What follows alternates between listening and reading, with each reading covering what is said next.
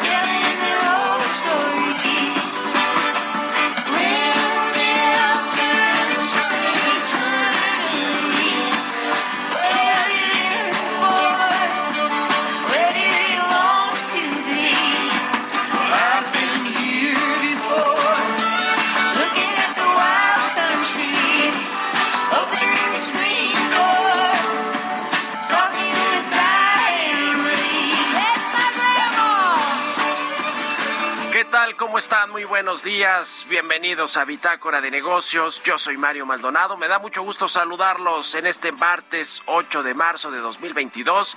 Es el Día Internacional de la Mujer y mandamos un saludo particularmente a todas las mujeres en este martes 8 de marzo. Comenzamos con la información y antes de entrarle a los temas eh, de lo que tiene que ver con los negocios, las finanzas, la economía, los temas nacionales, internacionales. Un poquito de música. Esta semana estamos escuchando canciones de artistas que van a estar presentándose en este festival Glastonbury 2022, que regresa luego de tres años de ausencia. Este festival se llevará a cabo del 22 al 26 de junio. Y esta canción es de una banda estadounidense de indie rock que se llama Big Thief. Se llama la canción Red Moon y pues es una de las bandas que va a estar presentándose en este festival. El pasado 12 de febrero lanzó Big Thief su quinto álbum, se llama Dragon New Worm Mountain. Y también estrenaron video, la versión en vivo de esta canción que estamos escuchando que se llama Red Moon. Y vamos a escucharlo este martes Día Internacional de la Mujer aquí en Bitácora de Negocios. Ahora sí, le entramos a los temas. Vamos a hablar con Roberto Aguilar. Las bolsas toman respiro mientras presión inflacionaria se dispara. Rusia advierte a Europa que cortará flujo de gas y ven el crudo en 300 dólares.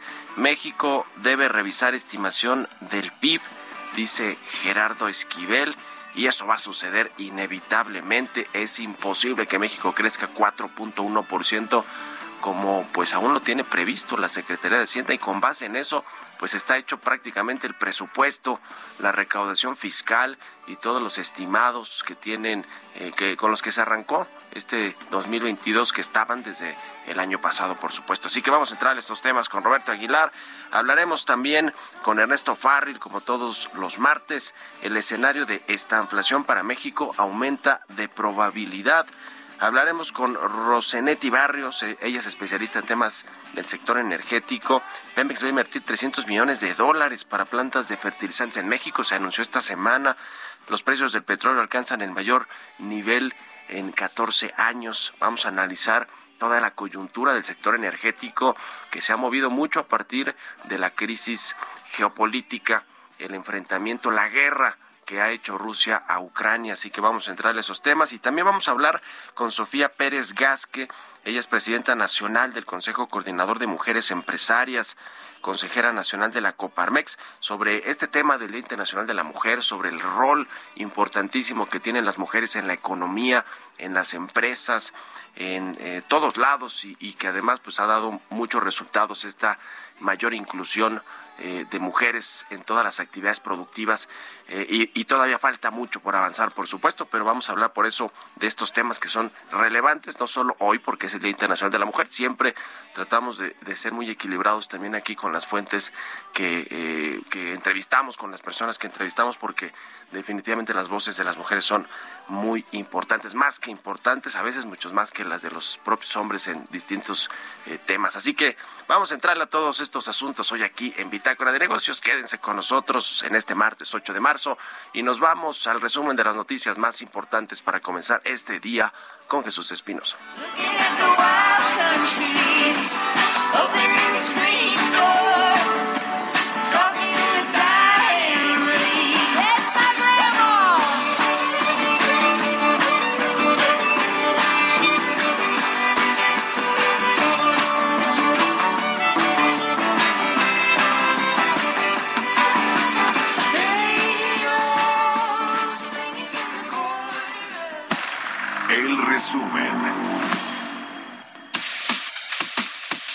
Acuerdo con la encuesta Citibanamex de expectativas, analistas prevén que la inflación general se ubique en 7.23% anual en febrero y la subyacente en 6.56% anual. Lo anterior de cara a que el INEGI dé a conocer el dato de inflación de febrero mañana miércoles.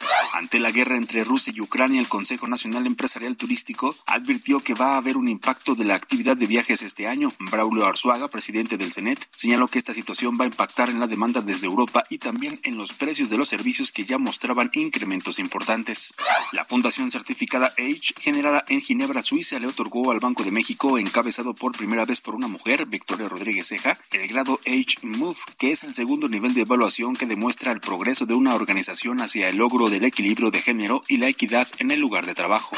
HSBC México aumentó a 30% la representación femenina en la alta dirección y reforzó su participación en su consejo de administración al cierre de 2021. De acuerdo con cifras de la firma Mercer, esta participación de mujeres en puestos de alta dirección supera en ocho puntos la observada en 2017 y se coloca delante de la práctica de mercado en donde el 13% de las posiciones de toma de decisión en el sector financiero en Latinoamérica son ocupadas por mujeres.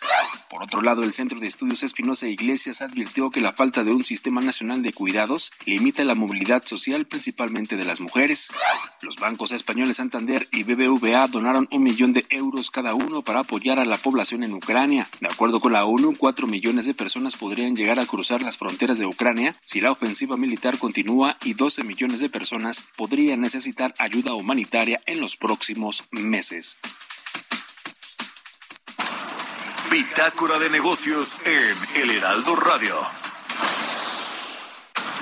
El editorial.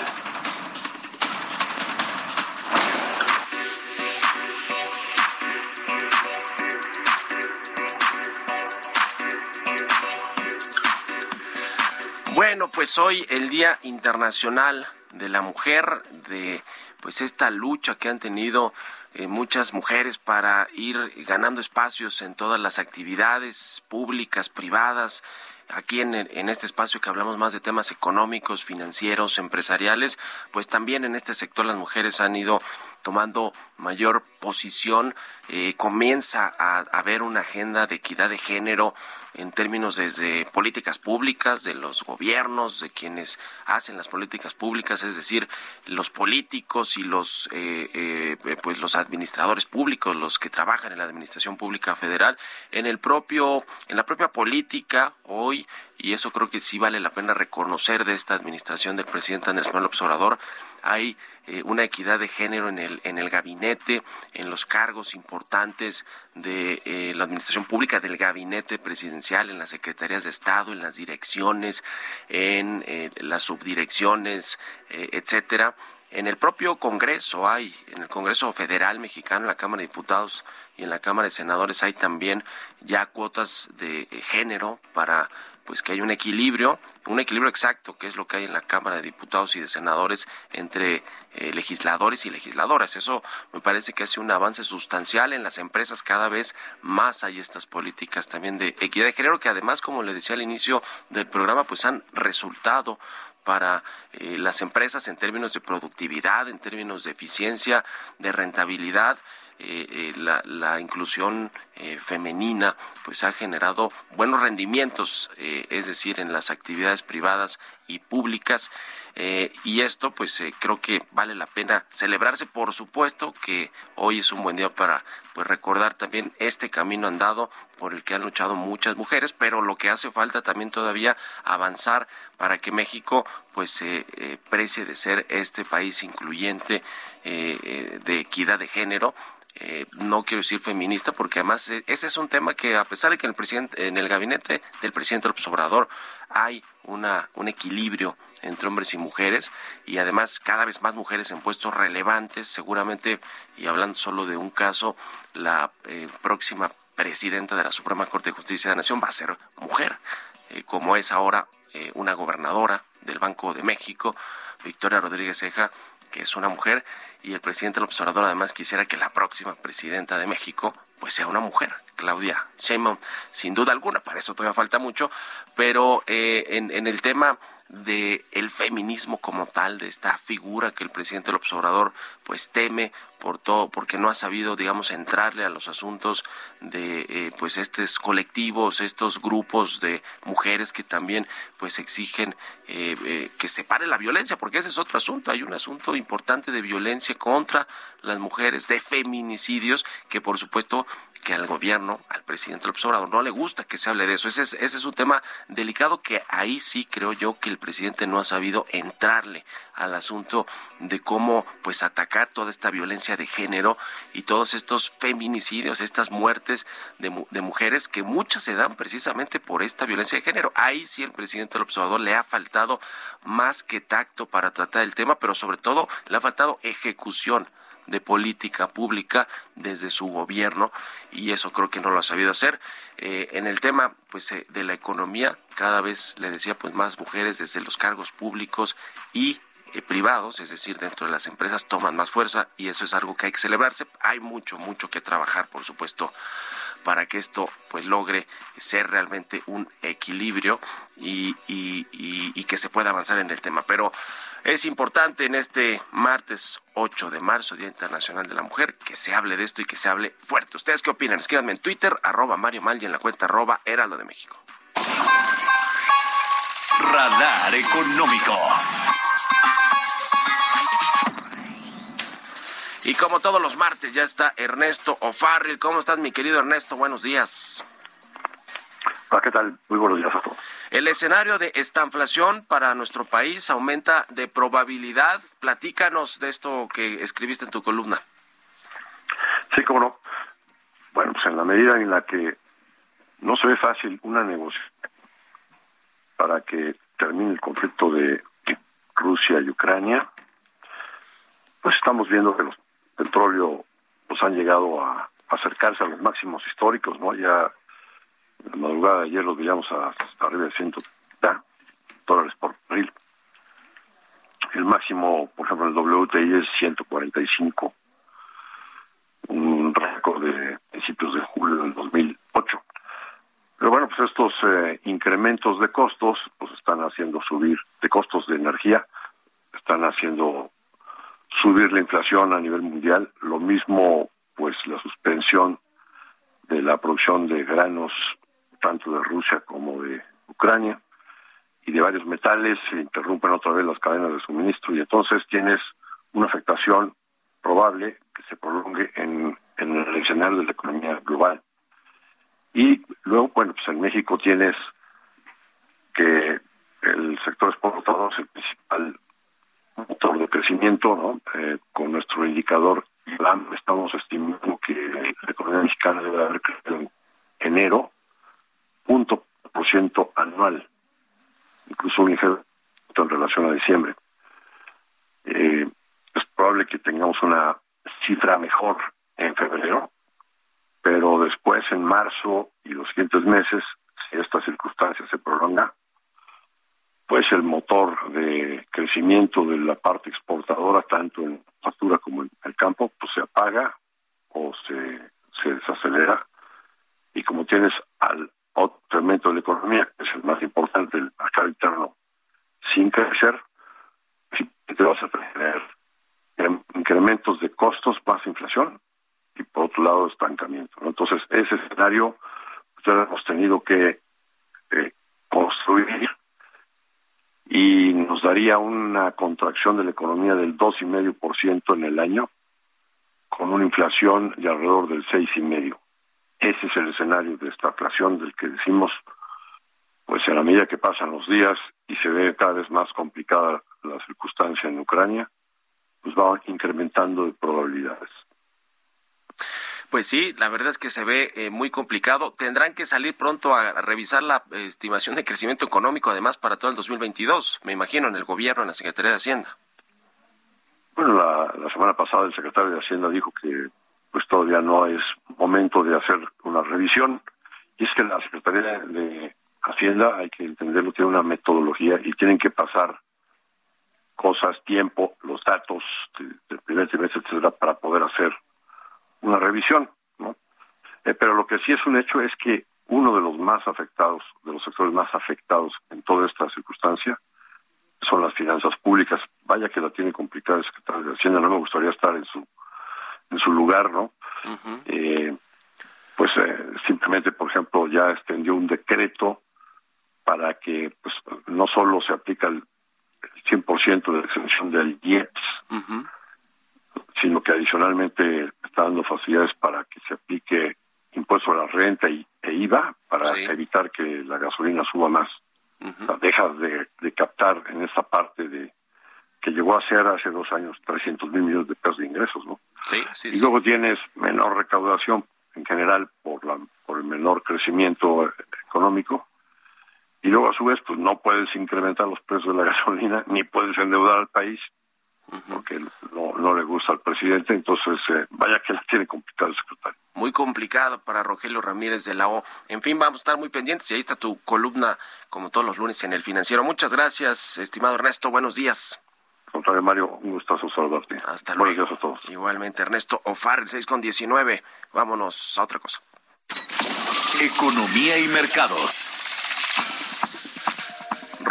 Aguilar, ya está aquí en la cabina del Heraldo Radio. Mi querido Robert, buenos días. ¿Cómo estás, Mario? Muy buenos días. Me da mucho gusto saludarte a ti y a todos nuestros amigos. Fíjate que el tema, eh, sin duda, fue lo que sucedió el día de ayer bajo las amenazas de que justamente Rusia, perdón, va a cerrar la llave a las exportaciones o al flujo de gas hacia Europa y que también pues está estimando que el precio del barril del petróleo podría llegar a 300 dólares si proceden justamente las sanciones, sanciones contra Rusia que prohibirían pues la, el movimiento, las exportaciones de este petróleo que procede y es uno de los principales productores del mundo. Bueno, las acciones mundiales operaban, te decían, mínimos de un año, mientras que el oro superaba un nivel clave de dos mil dólares, ya que la perspectiva de una prohibición de las importaciones de petróleo ruso impulsaban los precios del crudo que bajaron, pero ahora se están recuperando y aumentaba justamente la preocupación por la inflación y el crecimiento económico. Las bolsas chinas, por ejemplo, ampliaban las pérdidas después de haber tocado un mínimo de 20 meses en la sesión anterior ya que la preocupación por la inflación y los brotes de coronavirus pues pesaban también en los mercados. Las acciones europeas subían más de 1% en las primeras operaciones, aunque analistas eh, dijeron que podría tratarse de un respiro temporal, mientras que los futuros de las bolsas de Estados Unidos con tenues alzas después de la fuerte caída de ayer que muchos, bueno, muchos especialistas pues ya colocaron a estos índices justamente en un canal de baja por acumular más de 10% de caída y el gobierno de Estados Unidos está dispuesto a seguir adelante con la prohibición de las importaciones de crudo ruso, incluso aunque los aliados europeos pues no lo sigan, mientras que Rusia advirtió, te decía, que el barril podría dispararse hasta los 300 dólares y que cerraría el principal gasoducto a Alemania si Occidente frena las importaciones por la invasión de Ucrania. El Bren, te decía, llegó a superar brevemente inicialmente 139 dólares, bajó, pero luego ahora está en 126 dólares y el WTI en 121.70 y bueno, pues por ahí también la mezcla mexicana ahora platicamos en cuánto subió y bueno, acaba de informar también que la petrolera Shell pues va a frenar todas las compras al contado de petróleo y gas vinculado a los suministros de Rusia como parte de sus medidas inmediatas ante la situación geopolítica y las sanciones de países occidentales por la invasión de Ucrania. Y bueno, también decía, no es solamente el petróleo, fíjate que la Bolsa de Metales de Londres detuvo los negocios de níquel después de que los precios se duplicaron a un récord de 100 mil dólares por tonelada, impulsados por una contienda para cubrir posiciones cortas después de las sanciones occidentales que amenazan el suministro del principal productor de metal.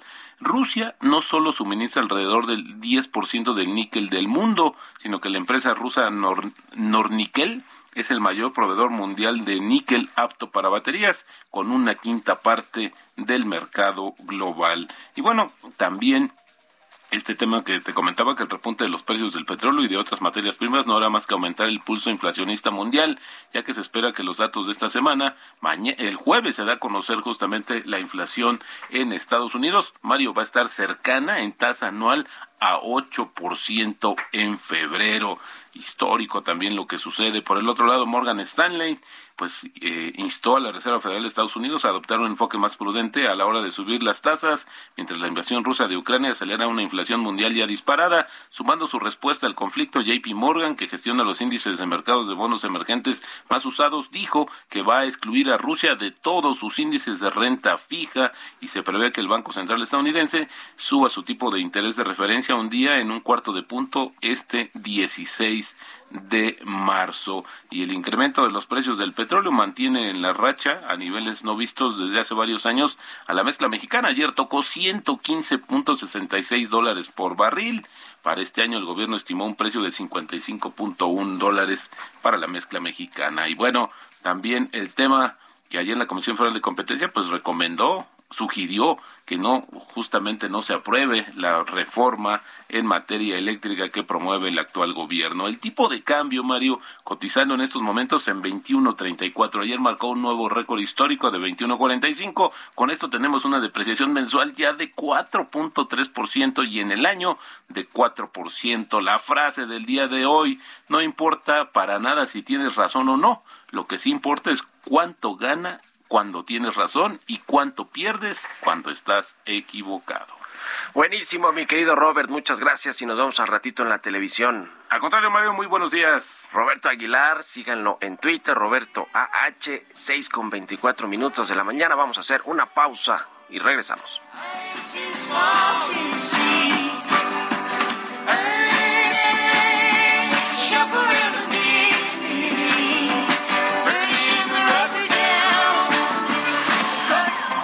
En un momento con la información más relevante del mundo financiero en Bitácora de Negocios con Mario Maldonado.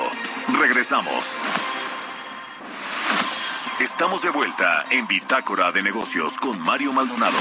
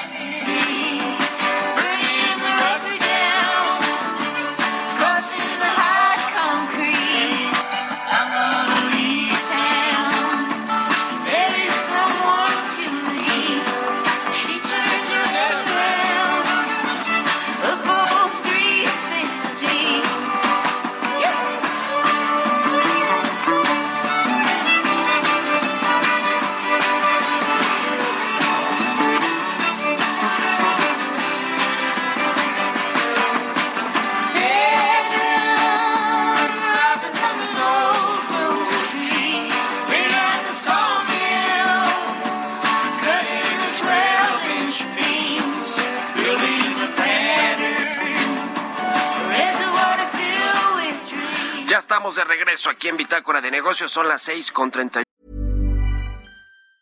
This Mother's Day, celebrate the extraordinary women in your life with a heartfelt gift from Blue Nile. Whether it's for your mom, a mother figure, or yourself as a mom, find that perfect piece to express your love and appreciation. Explore Blue Nile's exquisite pearls and mesmerizing gemstones that she's sure to love. Enjoy fast shipping options like guaranteed free shipping and returns. Make this Mother's Day unforgettable with a piece from Blue Nile. Right now, get up to 50% off at BlueNile.com. That's BlueNile.com.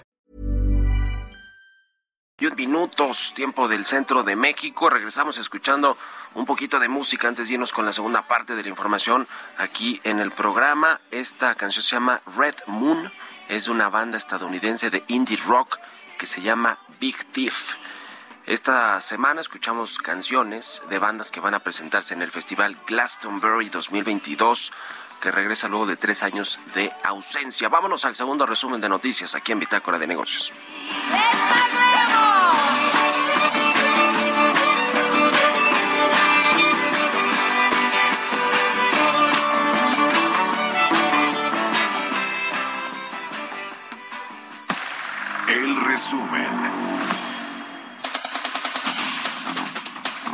Acuerdo con la Secretaría de Hacienda, el año pasado la deuda de los estados y municipios llegó a 666.824 millones de pesos, lo que representó un aumento de 4.5% contra 2020. La Comisión Nacional para la Protección y Defensa de los Usuarios de Servicios Financieros informó que en 2021 la Ciudad de México presentó el mayor número de reclamaciones de los bancos más relevantes, con 20% de participación y un total de 29.086 reclamaciones. En México, la contratación de seguros de vida presenta una brecha de género, pues el 60% de los usuarios son hombres y 40% mujeres, de acuerdo con Superseguros MX, lo que contrasta con los porcentajes de rechazos que se distribuyen en 80% hombres y 20% mujeres, particularmente porque los volúmenes de solicitudes son en su mayoría masculinas. Fátima Montiel, presidenta del Comité de Inclusión de Mujeres y Hombres de la Coparmex, señaló que actualmente en la formalidad la desigualdad salarial es un 14% menor para las mujeres y un 43% en la informalidad. El número de patrones adscritos al Instituto Mexicano del Seguro Social reportó una variación anual de 5.5%, con lo que su monto llegó a 1.056.056 emprendedores en el sector formal, la cifra más alta desde 1997 cuando inició su registro.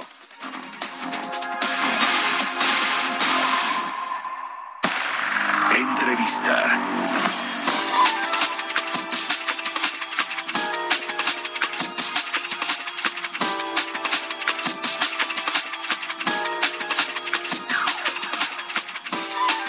Y bien, vamos a platicar con Rosanetti Barrios. Ella es especialista en temas del sector energético, una de las mujeres más importantes en el análisis de los temas de este sector. Muchos asuntos que platicar. ¿Cómo está Rosanetti? Buenos días. Hola, ¿qué tal? Buenos días. Muy bien, bien. Muchas gracias. Muy contenta por, por su invitación. Gracias, gracias a ti por estar aquí con nosotros en el programa. Pues varios temas que hablar eh, con respecto al tema de hidrocarburos, al petróleo que está en cotizaciones altísimas, el precio del barril de petróleo, con todo pues lo que esto significa para los países que exportan o para los que importamos ya los refinados, como las gasolinas. ¿Cómo estás viendo este escenario para México? Bueno, eh, desafortunadamente, efectivamente, las condiciones son muy complejas. El petróleo continúa por arriba de, de 120 dólares. No parece que haya muchas condiciones para que baje pronto. De hecho, los futuros se están cotizando por arriba de 100 dólares hasta octubre y a partir de noviembre por arriba de 90 dólares. Es decir, los mercados en este momento no tienen ningún elemento para pensar que los precios del crudo se puedan corregir rápidamente. Lo que ha hecho el gobierno en nuestro país, pues es, digamos, aprovechar eh, los ingresos que tenemos por exportación de petróleo y lo recalco porque esto que voy a decir o esto que hicieron se eh, consigue gracias a que exportamos petróleo. Ojo, si no exportáramos petróleo no podríamos estar dando el subsidio que se está dando vía impuestos, es decir, esta semana Hacienda no está cobrando IEPS, es, solamente un poquito para premium, y además estableció un incentivo adicional que se eh, va a otorgar a los importadores, a quienes pagan IEPS, a través de la compensación con el impuesto sobre la renta. Y estos ingresos, más bien estos subsidios, se pueden otorgar gracias a los ingresos adicionales que tenemos por la exportación de crudo digamos que hasta ahí eh, las finanzas públicas están obteniendo ese ingreso adicional. Sin embargo, pues no hay forma de cubrir el incremento en todos los demás eh, combustibles y en, en varias materias primas que se están viendo afectadas, específicamente para la cadena de alimentos. Esto incluye el precio de los fertilizantes, el precio del trigo, en fin, hay, hay, hay, hay varios impactos. Entonces, pues esto es una crisis global por la que vamos a sufrir, eh, me parece, desafortunadamente, de manera, eh, como por efectos, digamos, económicos, eh, todo el planeta.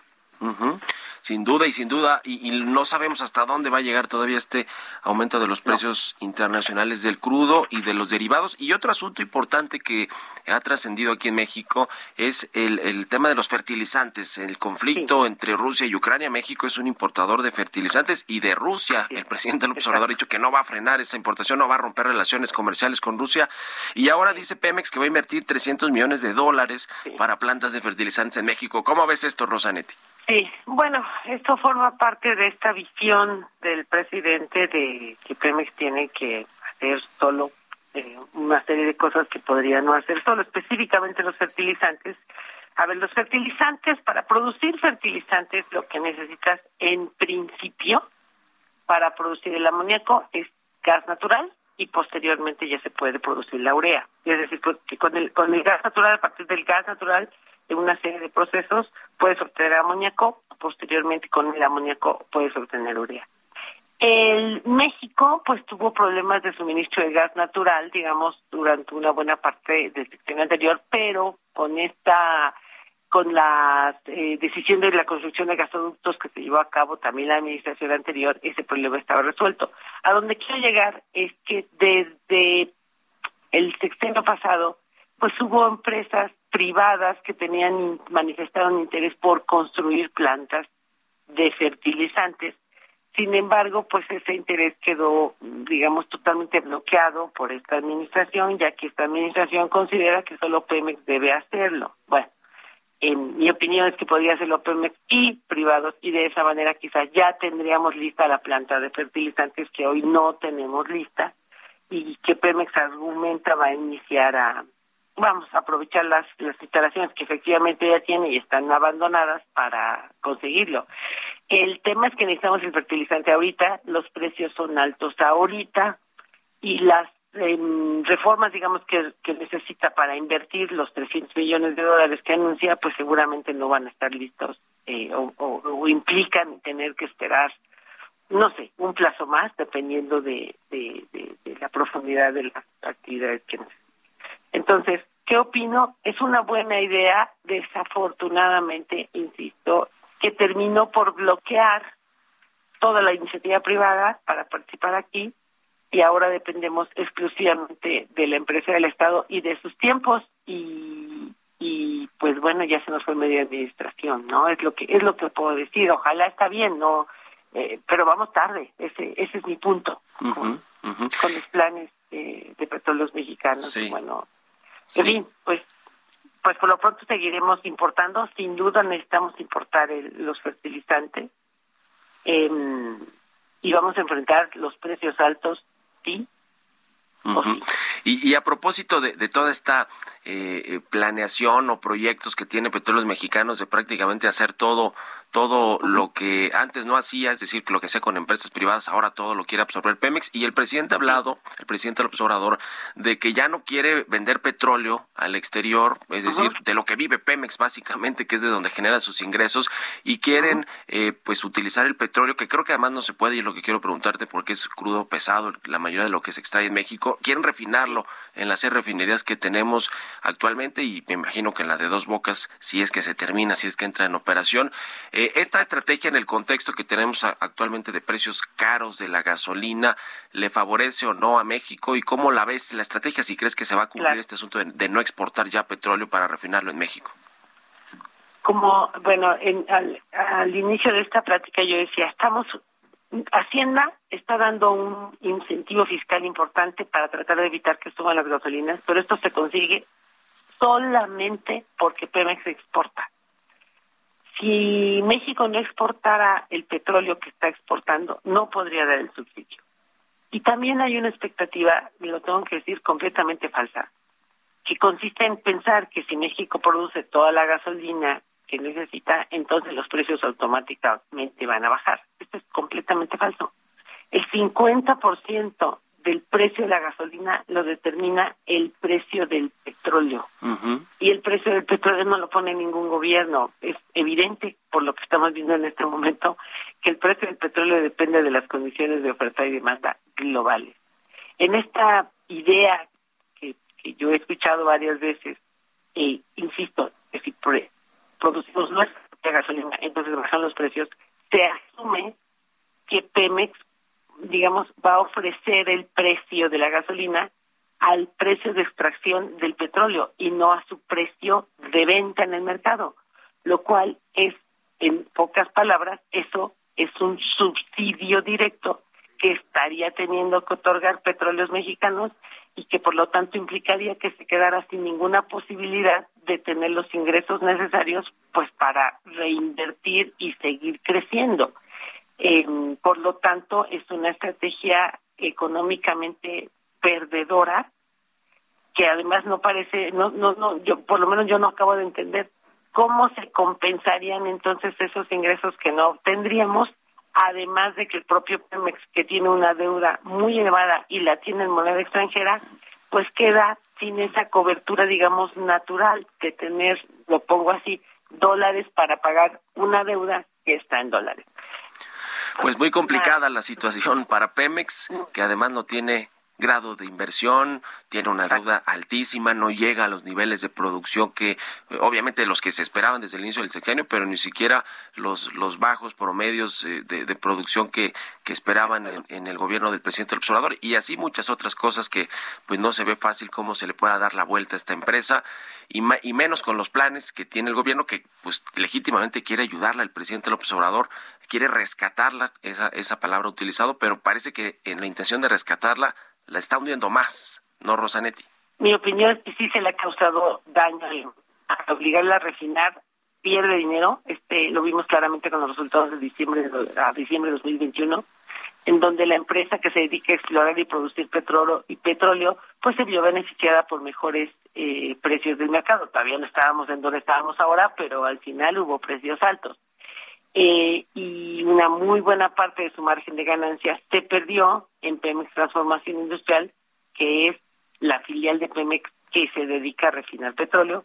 Como producimos el 30% del combustible, pues tiene es una empresa que pierde dinero. Entonces es una es una estrategia pues desafortunadamente muy dolorosa para las finanzas de Pemex y para los mexicanos, porque pagamos eso con nuestros impuestos. Sí, claro. Pues muy interesante, como siempre, platicar contigo, Rosanetti Barrios, especialista en temas del sector energético. Muchas gracias por estos minutos y muy buenos días. Al contrario, Mario, buenos días. Que estés muy bien. Hasta luego, 6 con 44 en puntito. Vámonos con las historias empresariales. Historias empresariales.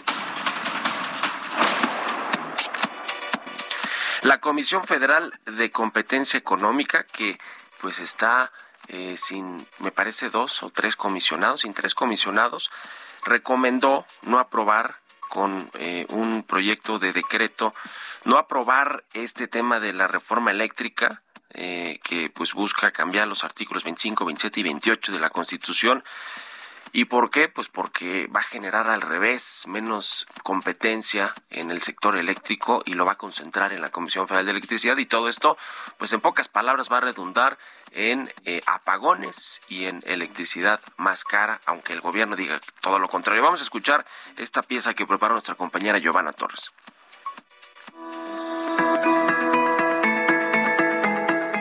La Comisión Federal de Competencia Económica, COFESE, recomendó no aprobar la iniciativa de reforma constitucional en materia eléctrica, al considerar que la aprobación de la iniciativa suprimiría la competencia entre empresas del sector y eliminaría los mecanismos de regulación que permiten su desarrollo eficiente.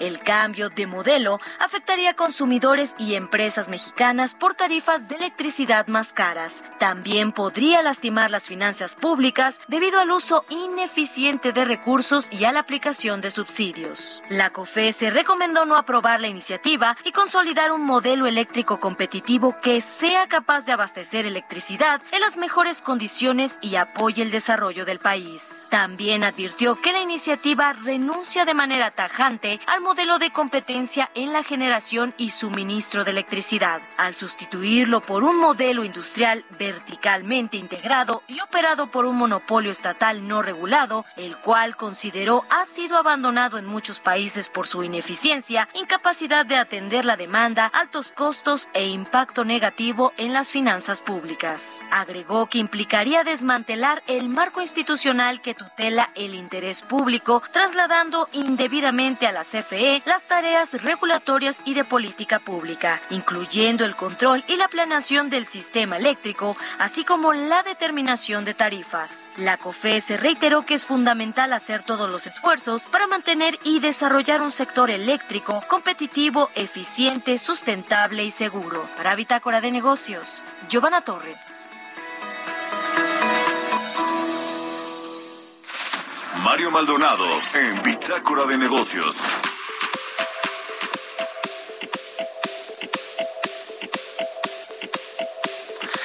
Y bien, vamos a platicar, ya le contaba al inicio del programa, vamos a hablar con Sofía Pérez Gasque, ella es presidenta nacional del Consejo Coordinador de Mujeres Empresarias, consejera nacional de Coparmex, socia de generadora de energía. ¿Cómo estás, Sofía? Muy buenos días.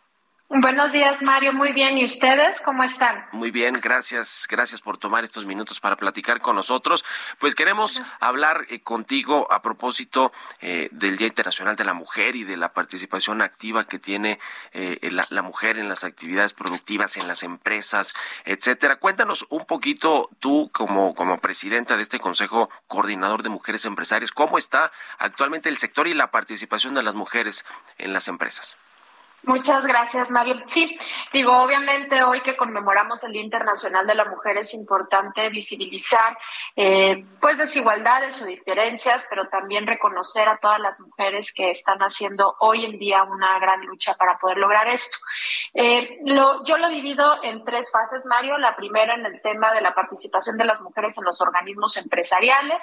El segundo en cómo está la mujer en el emprendimiento, las empresarias y por supuesto en las microempresas y el tercero en las colaboradoras y las eh, mujeres que están en puestos directivos en las empresas. ¿no? Estos tres espectros impulsan e impactan a la economía desde las mujeres.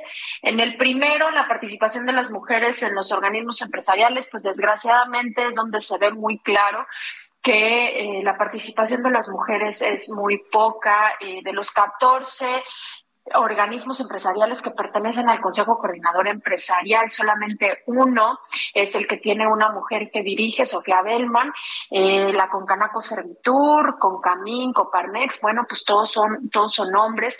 Y aunque nosotros como Consejo Coordinador de Mujeres Empresarias trabajamos con ellos, pues todavía faltan mucho eh, dos espectros. Uno, la participación de las mujeres activas activas dentro de los organismos, es decir, que tengan presencia, y la segunda, que el sistema, es decir, los estatutos, los reglamentos que están dentro de los organismos empresariales, pues modifiquen para poder recibir más mujeres, porque si un estatuto que tiene un organismo dice que quien revisa y regula el organismo son expresidentes, pues la mayoría de los hombres están ahí, ¿no? Es decir, todos son expresidentes hombres. Entonces tenemos que hacer un gran trabajo ahí, es justo lo que estamos trabajando con ellos y bueno, esperemos que, pronto les tengamos noticias en eso, pero la desigualdad, menos del 6% de las mujeres eh, liderean una cámara en México.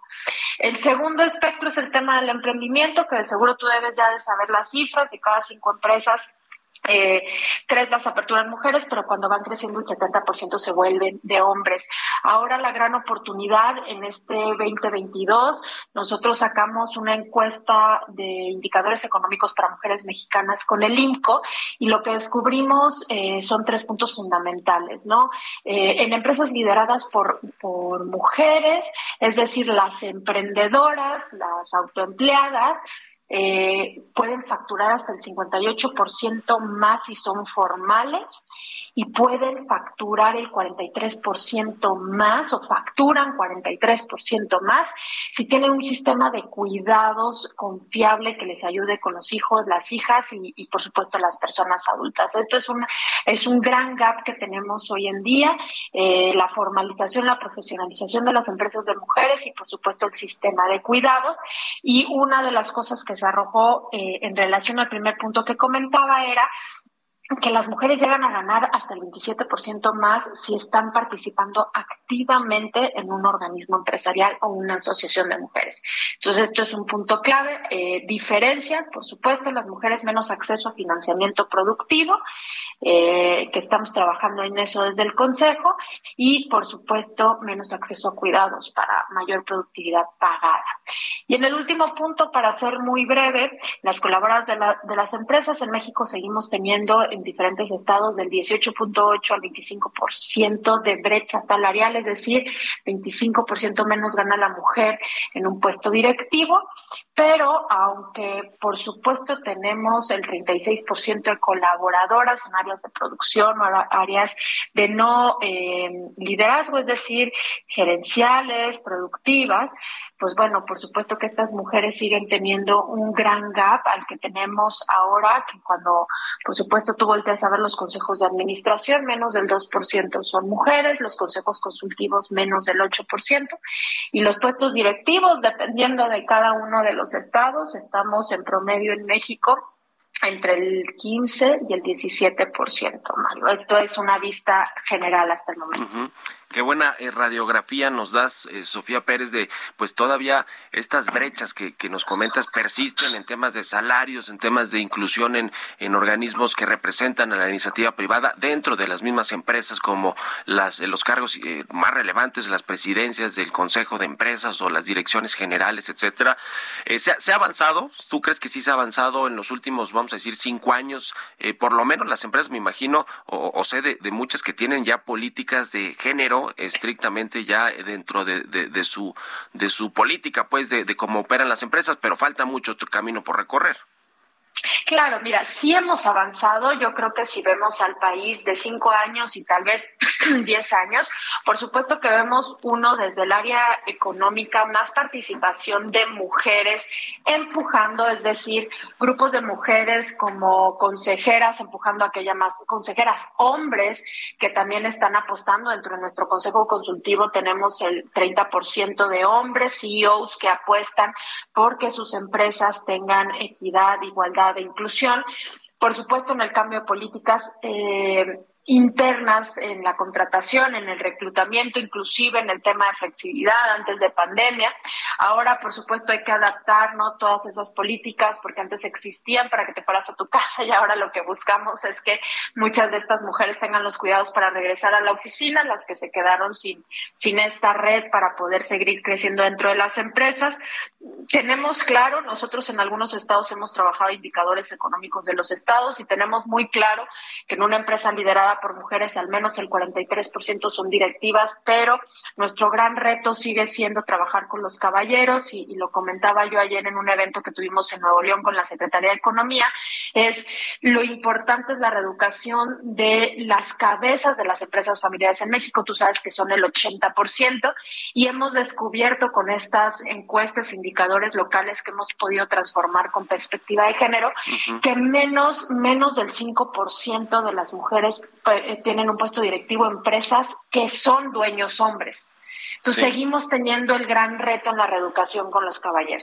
Pues muy interesante. Se acaba el tiempo. Seguiremos en contacto si nos permites. Te agradezco mucho estos minutos. Sofía Pérez, presidenta nacional del Consejo Coordinador de Mujeres Empresarias. Gracias y muy buenos días. Muchas gracias, Mario. Hasta luego. Con esto nos despedimos. Muchas gracias por habernos acompañado este martes aquí en Bitácora de Negocios. Se quedan en el Heraldo Radio con Sergio Sarmiento y Lupita Juárez. Nosotros nos vamos a la televisión, al canal 10 de la televisión abierta, las noticias de la mañana y nos escuchamos aquí mañana en punto de las 6. Muy buenos días.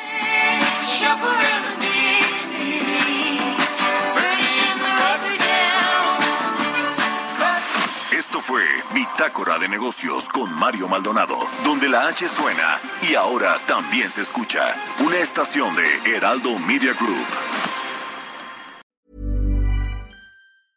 Mom deserves the best, and there's no better place to shop for Mother's Day than Whole Foods Market. They're your destination for unbeatable savings, from premium gifts to show-stopping flowers and irresistible desserts. Start by saving 33% with Prime on all body care and candles. Then get a 15-stem bunch of tulips for just $9.99 each with Prime. Round out Mom's menu with festive rosé, irresistible berry chantilly cake, and more special treats. Come celebrate Mother's Day at Whole Foods Market.